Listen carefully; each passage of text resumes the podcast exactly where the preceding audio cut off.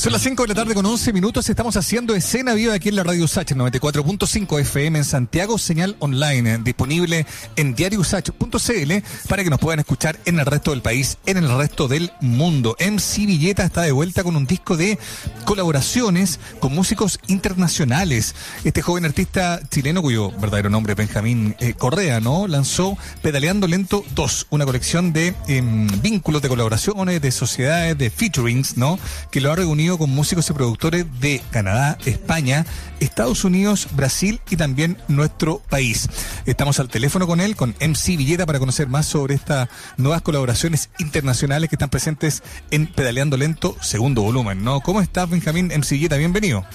Hola, hola, gracias por la invitación. ¿Me escuchan bien, cierto? Te escuchamos fuerte y claro y con muchas ganas de escuchar más todavía acerca de lo que ha sido todo este disco, este proceso eh, y, una, y una suerte de, bueno, había parte 1, hay parte 2 eh, de, de, estas canciones. ¿Cuánto material tenías ahí? Eh, ¿Cómo han sido antes de pasar a este disco en particular, Benjamín? ¿Cuántas canciones se habían ido juntando también de proyectos que, que querías empezar a trabajar? ¿Por qué ahora también fue el momento? Momento ideal para hacerlo? Eh, bueno, primero agradecerle por la invitación siempre, eh, por los espacios que me dan cada vez que tengo eh, un trabajo nuevo. Y bueno, la idea esencial del Pedaleando Lento 2 ya lo había pensado hace muchos años, cuando era más chico, porque tenía la, la primera el primer disco oficial que saqué con un sello y que fue como mi primer trabajo profesional, se podría decir, fue el Pedaleando Lento 1, que fueron los primeros singles que empezaron a circular en la radio, fue como uno de mis primeros trabajos.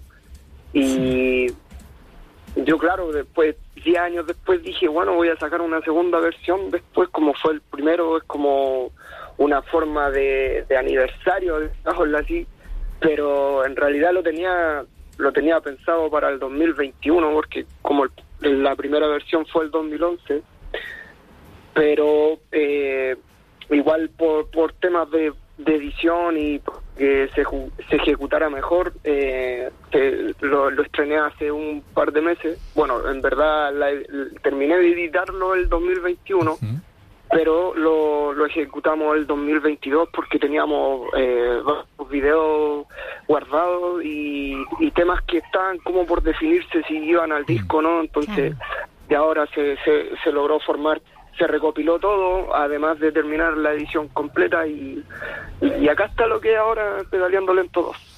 Oye, y una pregunta que obviamente salta es cómo es que se generaron todos estos vínculos, digámonos. Cuéntanos tú, entendemos que, está, que eras parte de una plataforma, de un lugar donde, mm, donde se podían efectivamente generar un montón de alianzas con eh, músicos de distintos lugares. ¿Cómo fue que se hizo en tu, en tu caso? Bueno, eh, esas conexiones partieron eh, por un programa que fui invitado porque yo aparte de ser en sí soy beatmaker, hago beats instrumentales y en el, en el 2020 recuerdo que aún, o sea, estábamos como iniciando pandemia y, y un amigo productor, beatmaker, también DJ chileno desde hace muchos años, mm.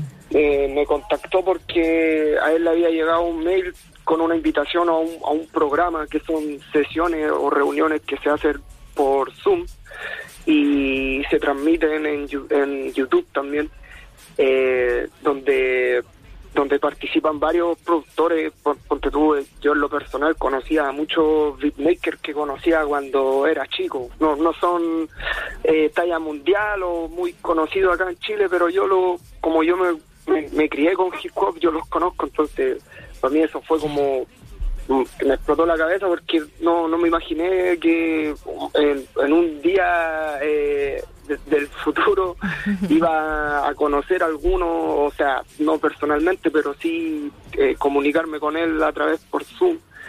Y bueno, fue ahí donde fui conociendo varios productores más, eh, eh, muchos músicos que están escondidos ahí en el underground. Y ahí fue como conocí pucha, a, a Kamau, a Poch, a Slot Fundox, que fueron los primeros beatmakers que fui conociendo en, ese programa que se llama Sessioning.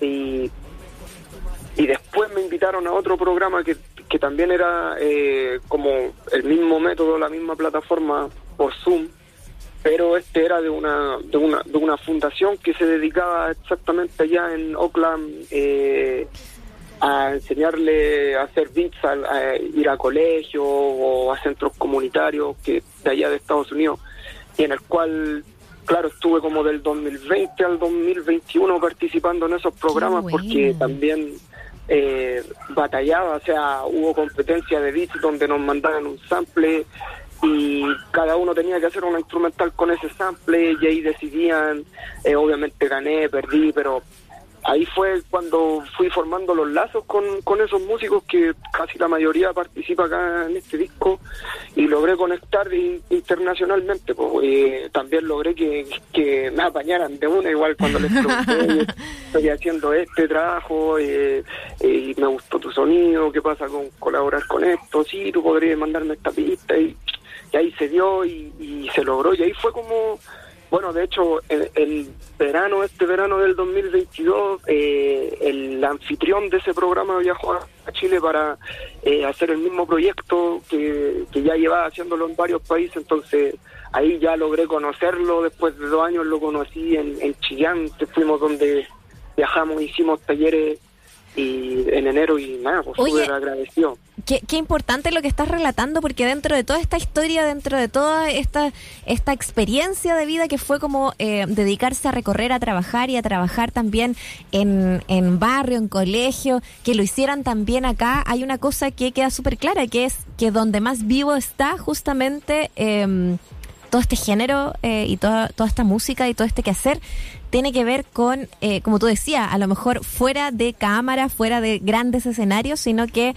eh, en la misma gente también. ¿Te dio esa sensación? ¿Te dieron ganas o, o, o, sentiste como esa necesidad también de volcarte quizás más todavía a, a esos espacios, Benjamín? Sí, totalmente. Igual, eh, como en sí, antes ya yo había... Eh, relacionado a eso ya había dado alguna charla antiguamente en el, en el GAM y en los programas que se hacían del Congreso Futurista, pero ahí fui como en sí. Y, y claro, en el, en el tema de, la, de las instrumentales fue totalmente distinto. Igual eh, fue como con un poco de, nervio igual la, la, salida que tuvimos entre los chilenos y los colaboradores de fuera que estaban en ese proyecto porque como acá se hizo en verano casi la mayoría de las familias están de vacaciones y todo. Pero en los puntos que, que estimamos para hacer los talleres eh, hubo una convocatoria muy buena y llegaron muchos niños igual eh, a mí igual fue un desafío, obviamente, porque no es, muy difícil explicar una letra y sobre todo explicar un beat. Eh, eh, tratar de, llevarlo a que ejecuten, ejecuten una instrumental o, o que vean una, una máquina, porque claro, como están recién aprendiendo y, y la mayoría no llega solo por el hip hop, que es como que le interesan los beats y eso está bien pues, porque obviamente aprender el hip hop ya es una historia más allá. Nosotros como básicamente le tratábamos de resumir las partes que porque el hip hop tenía métodos científicos y, y, eso fue algo que yo también lo aprendí cuando hice este viaje, que el hip hop tenía métodos científicos y que claro, eh, los niños pueden evitar eh, sus traumas, eh, presionando botones, tratando de interactuar y a la vez se van descubriendo su personalidad. Entonces, para mí fue un desafío porque básicamente igual eso me pasó a mí, pero llevarlo y explicarlo a un, a un niño que, que no, no entiende mucho el rap, o quizás sí, pero solo conoce cierta parte, pero fue totalmente fantástico cuando terminó la primera charla y empecé a mostrarle un poco, encendí las máquinas y empecé a, eh, a chopear, se dice, cuando cuando se toca un, un, botón de la MPC o de cualquier máquina y se empezaron a acercar los niños, hicimos hasta que una familia, no sé, la mamá hizo un bajo, el hermano mayor hizo una batería y el niño hizo el sample, entonces logramos congeniar con eso. Está buenísimo lo que estás describiendo, porque precisamente es como ir compartiendo experiencias, como ir generando aprendizaje, que es lo que también me imagino, ¿no? Benjamín, te pasó a ti con todas estas colaboraciones que tú has ido contando, digamos, ¿no? Cuéntanos como un poco el, proceso precisamente de ir enriquecer enriqueciendo el trabajo propio, digamos, ¿no? Precisamente eh, contactando con otra gente, con otras culturas, pero hablando de un lenguaje, como tú dices, es bien universal, como el hip hop, ¿no? Claro, sí, bueno, eh, el ese proceso fue, fue igual, eh, nosotros, lo, eh, por lo menos yo, en, mi caso, igual ya teníamos, yo tenía varios eh, conocimientos de aquellos productores porque ya lo había escuchado anterior años anteriores, pero nunca me imaginé que iba a compartir con ellos en una plataforma donde se, se comparten beats y que ellos iban a escuchar instrumental, o sea, lo que aprendí de ellos también, básicamente, y ellos no lo sabían, pero después con el tiempo empezaron a descubrirlo y claro, como yo fui Camao en este caso, que fue el que más me abrió puertas porque me, mostró eh, allá en Brasil, ponte tú, eh, muchos programas vía streaming que se hacen acerca de, de beatmaker y, y de no, no no no específicamente de beatmaker que son eh, connotación en ese país sino que toda la gente que le, interesara mostrar su trabajo proyecto y en ese caso eh, eh, ese programa se llama Beat Brasil que Camao me dijo oye debería estar en, en este programa porque es de este es de este mismo formato. Y claro pues me mandaban un sample y en ese caso era de puros vinilos de Brasil antiguo bossa nova jazz eh, todo música clásica que es de allá. Y, había que formar también un, una instrumental con ellos y que caleta de músicos de Brasil ahora ya eh, saben quién soy y fueron obviamente descubriendo de a poco eh, quién era y así fueron inspirándose en trabajar conmigo en este, en este proyecto porque fueron viendo que igual ya tenía una, una trayectoria más o menos. Eh, obviamente siempre yo como que eh, como que estoy o no estoy, siempre pareciera eso, pero en verdad siempre estoy.